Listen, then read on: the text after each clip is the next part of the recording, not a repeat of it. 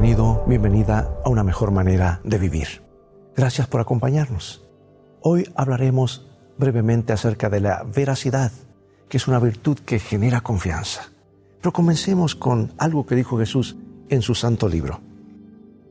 De lo que abunda en el corazón habla la boca.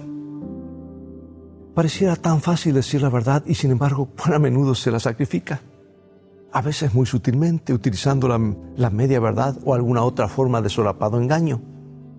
Ilustremos esta cobarde modalidad recordando a aquel ingenioso comerciante que le había enseñado a su, a su dependiente a decir siempre la verdad.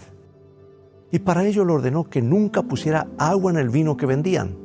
Primero le dijo, debes poner medio litro de agua en el recipiente grande y luego echarle el vino hasta llenarlo. De manera que si algún cliente desconfiado te preguntara luego si, si no le has puesto agua al vino, tú puedas decirle con, agua, con limpia conciencia que no. Porque lo que has hecho fue ponerle vino al agua. Más que ingenioso, este comerciante era un engañador, con la pretensión descarada de que estaba diciendo la verdad. ¿No crees que muchos se asemejan a este inescrupuloso comerciante? Juegan permanentemente entre la verdad y la mentira y no tienen la valentía de pronunciarse ni por una ni por la otra.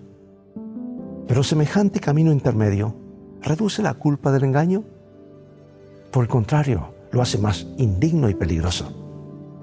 Esta es la clase de conducta que tanto mancha la sociedad y que nos vuelve desconfiados los unos de los otros. Esta es la cultura de la aparente verdad, que no es otra cosa que la insidiosa mentira y pensar que el engañador pretende pasar por valiente, por listo, por hábil cada vez que mueve sus labios con su invención. Pero ¿quién es realmente valiente?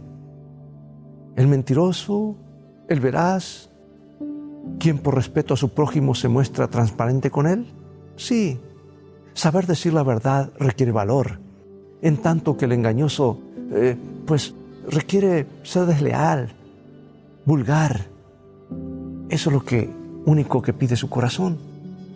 Pero la verdad entraña mucho más que el saber mover los labios, implica tener el control sobre la mente. Si los sentimientos son buenos hacia nuestro prójimo, los trataremos con bondad. Pero si carecemos de buena voluntad y afecto fraterno, caeremos en la falsedad. Actuamos y hablamos como pensamos.